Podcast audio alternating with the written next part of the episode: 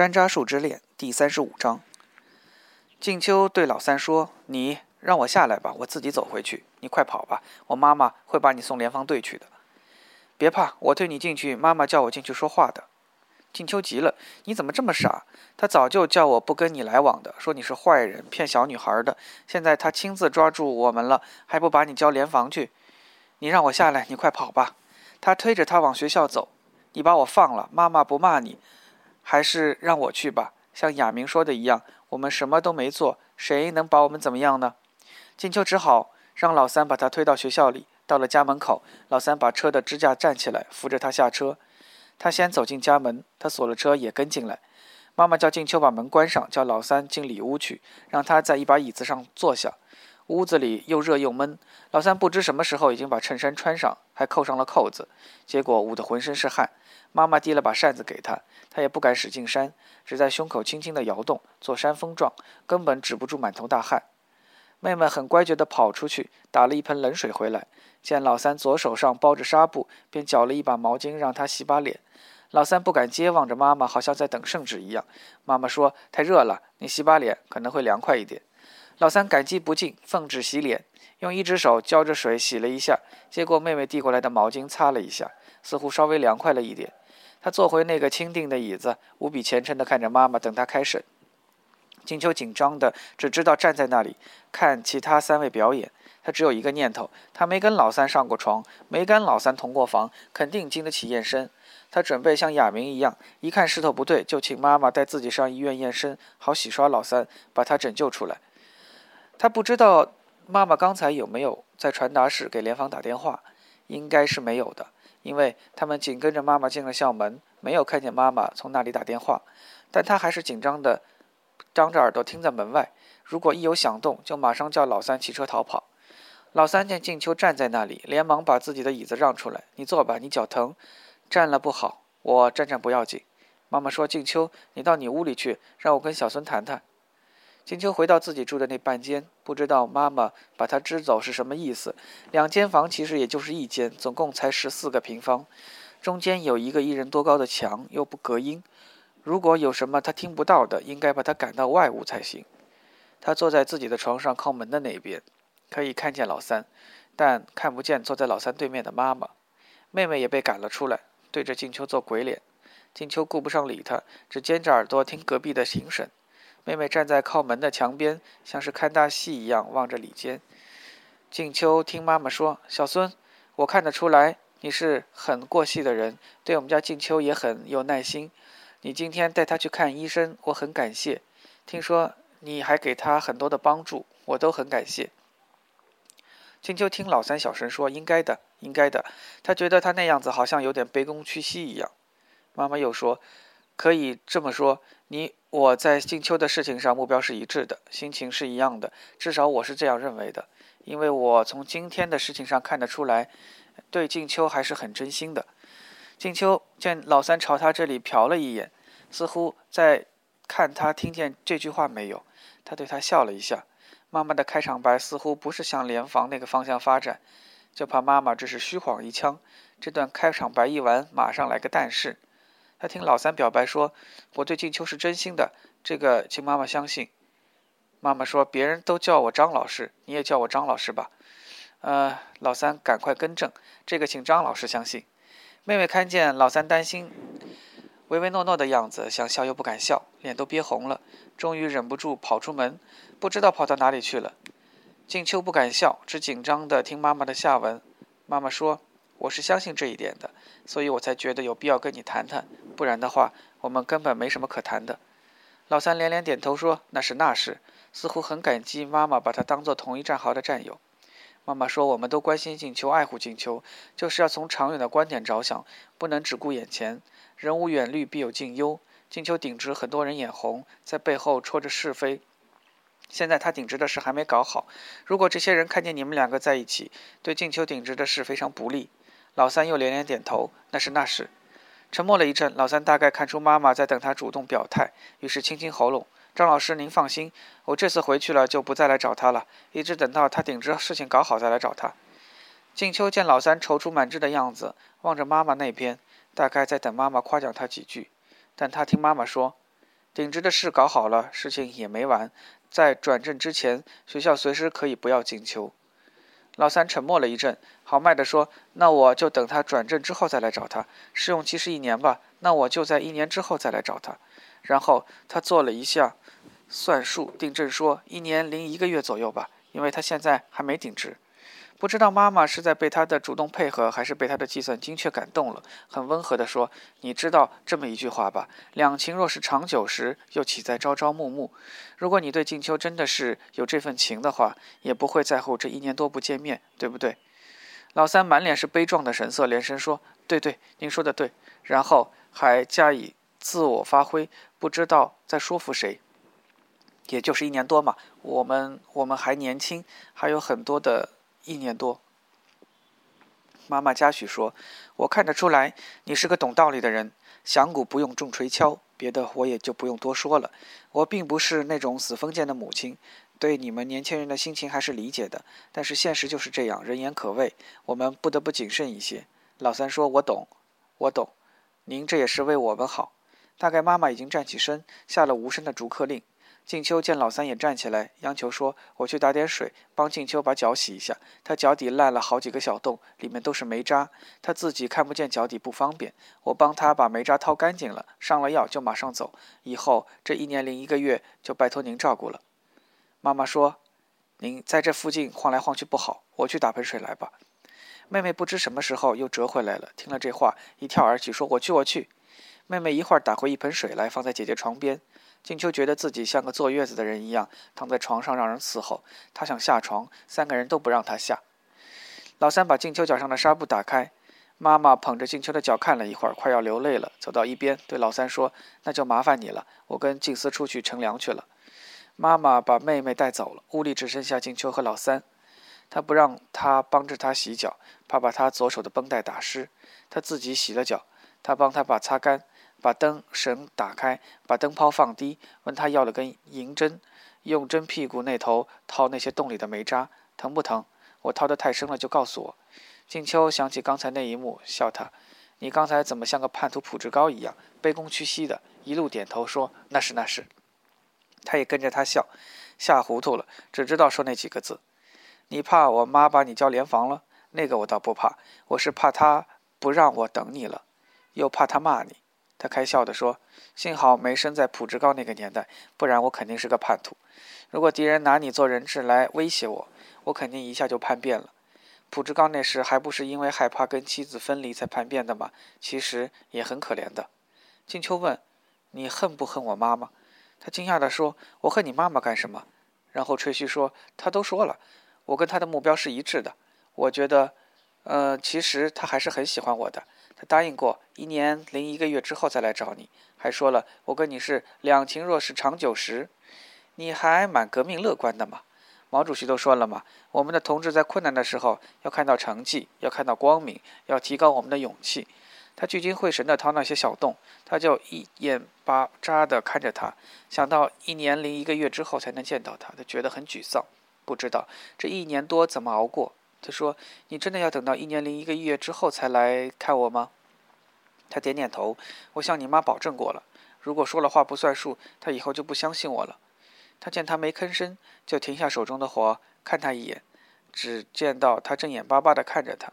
他看了他一会儿，猜测说：“你要我来看你吗？你不想等那么久？”他点点头。那我就不等那么久。我偷偷的来看你好不好？反正我是个当叛徒的料，想当表的决心敌不过你一句话。他高兴了，说：“叛徒就叛徒，我们只要不被人发现就行。”他把那些洞都掏干净了，给他的脚涂了药，把脸盆的水倒在外面，走回来坐在他床边说：“把你的照片给我一张吧，我想你的时候就拿出来看看。”他觉得他的照片都照得不好，也很少照相，找了一会儿才找出一张六岁时的照片。照片上的他剪着妹妹头。额前是一排整齐的刘海，穿着一条水绿色的连衣裙。照片本来是黑白的，他爸爸自己用颜色涂了颜色，他有些地方涂得不好，绿色都涂到裙子外面去了。他把那照片递给他，许诺说以后照了相再送他一张。他曾经送过他两张他的头像夹在书的信里，他又从那包里拿出一张，是张风景照。他穿着白衬衣，一条颜色很浅的裤子，手里拿着一个纸卷一样的东西，站在一棵树下。他认出就是那棵山楂树。照片上的他显得很年轻，很英俊，笑眯眯的。他很喜欢那张照片。现在妈妈已经知道他们的事儿了，他也不怕把照片放家里了。他问：“喜欢不喜欢这张？”他见他点点头，表公说：“专门跑到那树下照的。”然后又许诺：“等你顶直了，转正了，我带你去那里看山茶花。我们在那棵树下照相，我有照相机，我还有自己洗照片的本事。我给你照很多相，各种姿势，各种角度，洗很多张，放大，把我寝室挂满。”他掏出一些钱，放到他床边的桌上，说：“我把这点钱留在这里。”你如果不想我再割我的手，你就收下，再不要到万驼子手下去打工了。如果瓦楞厂有工打，大大可以。如果你不听我的话，又跑回万驼子那里去打工的话，或者打那些危险的工，我知道了会生气的。我不会不理你，但是我会一刀一刀的割我的手。你相信不相信？他点点头，保证说：“我不会再回万驼子那里打工了。”那就好。现在你妈妈已经知道我们的事了，基本上也算同意了，只是暂时不能见面，所以你告诉她这些钱是我留下的，她肯定不会骂你。他看看表，说：“不早了，我要走了，免得你妈妈、妹妹赶在外面不能回来。”他在床边蹲下，搂住床上的她，交代说：“你自己记得每天查药，每天药查完了还没好，自己去的医院找那个医生看。”两人缠绵了一会儿，他毅然决然地站起身，说：“我走了，你就坐在那里，别起来。”你的脚刚擦了药，别搞脏了。他就呆呆地坐在那里，听他走出去，开车锁，推车上车，然后一切复归寂静。老三刚走了一会儿，妈妈和妹妹就回来了。妈妈说他们走在外面乘凉，看见小孙走了就回来了。妈妈看了一下钟，就已经十一点了，有点担心地说：“小孙说今天他没有住在这里。”静秋泱泱地说：“他每次没地方住，就在江边的一个亭子里坐一晚上。今天肯定已经风度了，可能就在河坡上坐一晚上吧。”他觉得喉头哽咽，不愿再说什么。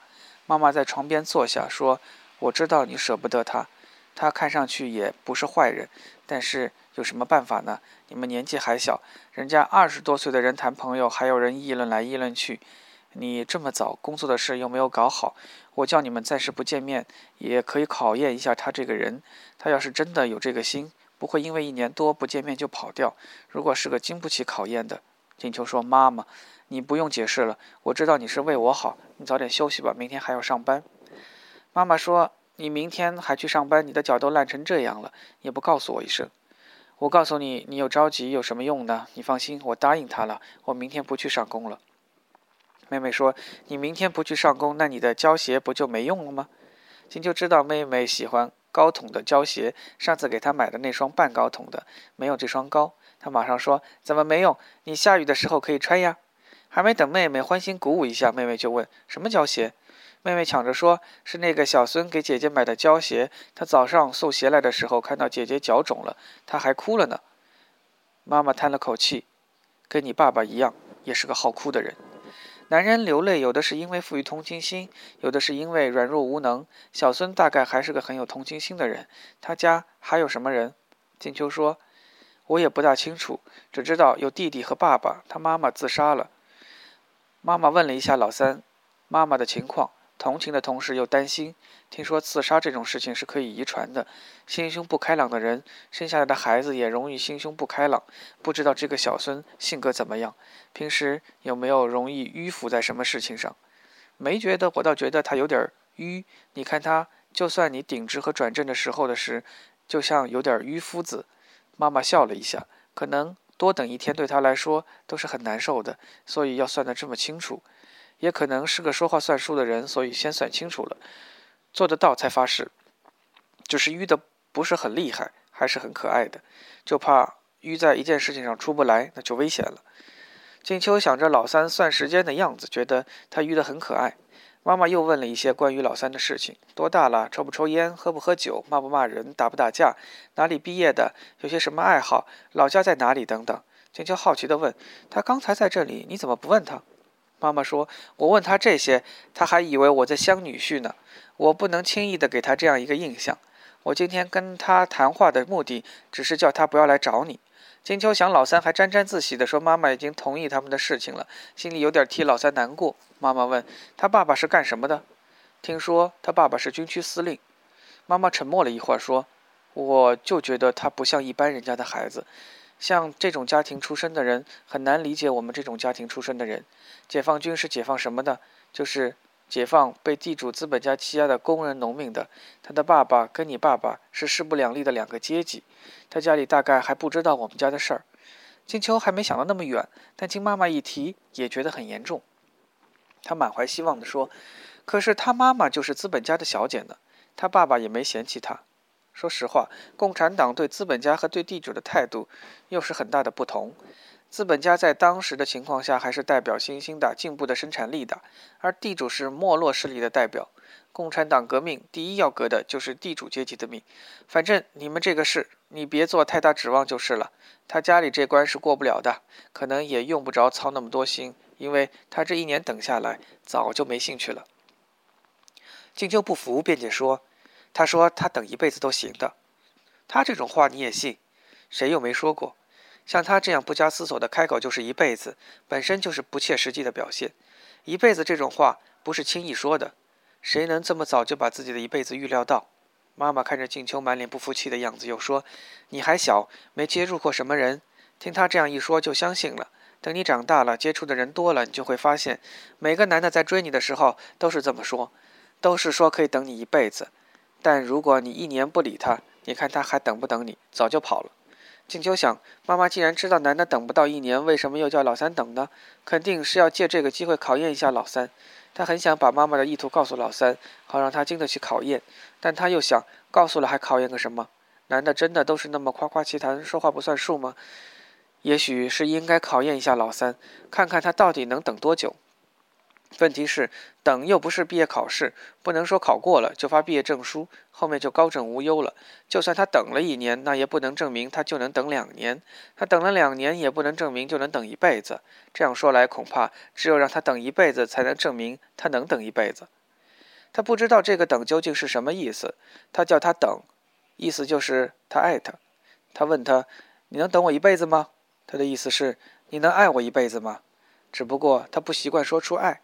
就用当地人经常用的“等”字，但是好像“等”跟“爱”又有点不一样，用了个“等”，就有点两个人不在一起的感觉，所以“等”应该是见不到面还爱的意思。老三见不到他的面，他还会不会爱他呢？他想着自己的心思，不知道妈妈还说了什么没有，只听见妹妹说：“姐，我在问你呢，他的手怎么了？早上来的时候还好好的，他叫我去医院，我不肯去，他就……”把自己割了一刀，流了很多血，我才跟他去医院的。妈妈皱起眉头，他这个人看上去还挺稳重的，怎么会做这么狂热的事？狂热是不成熟的表现，狂热的人是很危险的，做事容易走极端。喜欢你的时候可以喜欢到极点，恨你的时候也可以恨到极点，什么事都做得出来。所以对这样的人最好是敬畏远之。这些都只是顺着毛摸的，你反着他摸，就把他搞烦了。他恨之极，所以就可以不无所用之极。静秋原以为妈妈会以为这事儿感动，哪知道妈妈说的这么危险。她听妈妈讲过，说爸爸年轻的时候也有一些极端的表现。有时妈妈不理他或者不相信他的时候，他就急着扯自己的头发，大把大把的扯。但静秋觉得爸爸后来并没有对谁恨之极，也没有做过什么伤害妈妈的事。他知道。他爸爸跟妈妈的爱情道路也是曲折的。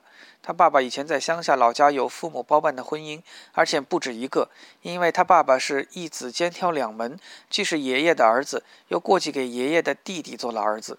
因为爷爷的弟弟没儿子，这样两边都给爸爸包了一门婚姻。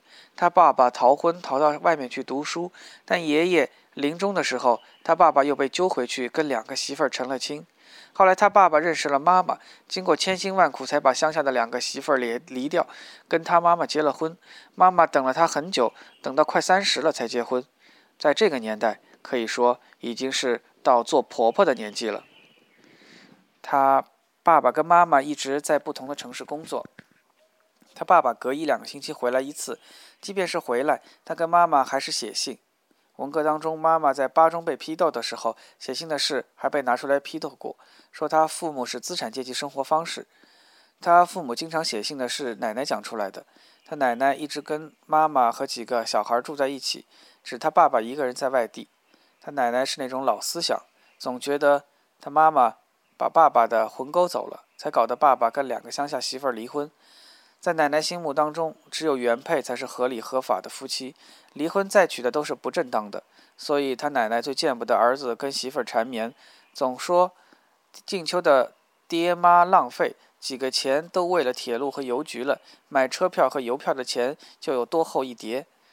他爸爸被赶回家乡管制劳动之后，也曾提出过离婚，主要是怕影响孩子。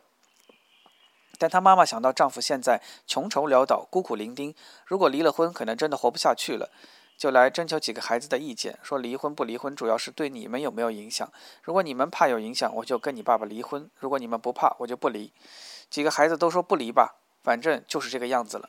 离了婚还是他的孩子，别人也未必就当你清白无辜。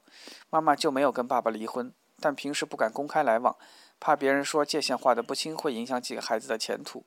但他母亲的书信照旧会写得很频繁，爸爸的信都寄给静秋一个叔伯姑姑那里。那个姑姑在卫校工作，嫁的一个丈夫成分很好，所以在文革中没有受到冲击。妈妈隔一段时间就到那个姑姑那里去拿爸爸的信，不过妈妈不让几个孩子去拿信，怕别人知道了说他们划不清界限。他正在想七想八，就听见妈妈说：“小孙以前有没有交过女朋友？”这一下就把静秋砸哑了。他知道，如果说老三以前有个未婚妻，妈妈肯定对老三印象更不好，于是含糊地说：“没听说过。”妈妈说：“男人对这些事都是能瞒则瞒的，你不问，他自己肯定不会说。但是以他的这个年纪，又是干部子弟，要说他这是第一次，我是不大相信的。你看我问他问问题的时候，他对答如流，说明以前也有过见女朋友父母的经验。”妈妈犹豫片刻问：“他有没有叫你单独到他寝室去？”没有，他寝室住了好几个人。他平时跟你在一起还规矩吧？没有到处摸摸捏捏吧？一个摸摸捏捏，差点让静秋吐了出来。妈妈怎么把这么难听的话都用到老三头上？不过他也认真的回想了一下，看老三算得上妈妈说的规矩。他觉得他除了那次在山上胆子太大以外，其他时间还是很规矩的。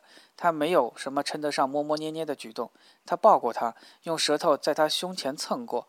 但他从来没有用手去摸他胸前或者别的什么地方。他很肯定地说：“没有。”妈妈松口气交代说：“一个女孩子要有主心骨，有些事情只有等到结婚后才能做，结婚前就坚决不要做。不管他对你有多好，也不管他许什么承诺，都不能做。男的就是这样，他哄着你做这些的时候，他什么好听的话都说得出来，他什么愿都可以许。但等你做了，他就瞧不起你了。”认为你贱，那时候主动权就在他手里了。他想要你要你，他不想要你就甩你。你要想再找一个男朋友就很难了。金秋很想听妈妈讲个明白，到底哪些事情是结婚之后才能做的，但他问不出口，只有装作一个不感兴趣的样子。妈妈叹了口气：“哎，总以为你是个很懂事的孩子，没想到你这么早就考虑这些问题。现在提倡晚婚晚恋，但你才十八岁。”就算二十三岁结婚，还有四五年，他缠得那么紧，你们两个人很容易搞出事来的。如果出了事，那你就身败名裂了。妈妈跟他讲了好几个身败名裂的例子，说八中校办工厂的小王原来是市文工团的。谈的一个女朋友也是一个团里的，两个人还没结婚就弄出了怀孕，结果被团里知道，男的被贬到八中校办工厂来了，女的被贬到三中校办工厂去了。现在大家都知道他们作风有问题，搞得有人抬不起头来。还有八中附小的赵老师，结婚七个月就生下一个小孩，虽说没受处分，也是很被人瞧不起的。还有。妈妈讲的这些身败名裂的例子，都是静秋认识的人，全都因为未婚先孕或者其他生活作风问题，受到了不同的处分。人们讲起这些，都是把嘴一撇，很瞧不起。妈妈说：“幸好我发现的早，不然还不知道会出什么事。你以后不要跟他来往了。他这种公子哥都是玩弄女孩子的感情的高手。他现在还没得手，所以拼命的追。真的等他得手了，过一阵厌倦了。”就算他不厌倦，他家里也不会同意。就算他家里同意了，你还这么小，而他已经那么成熟了，我看他很难熬过这四五年的。迟早会搞出事来。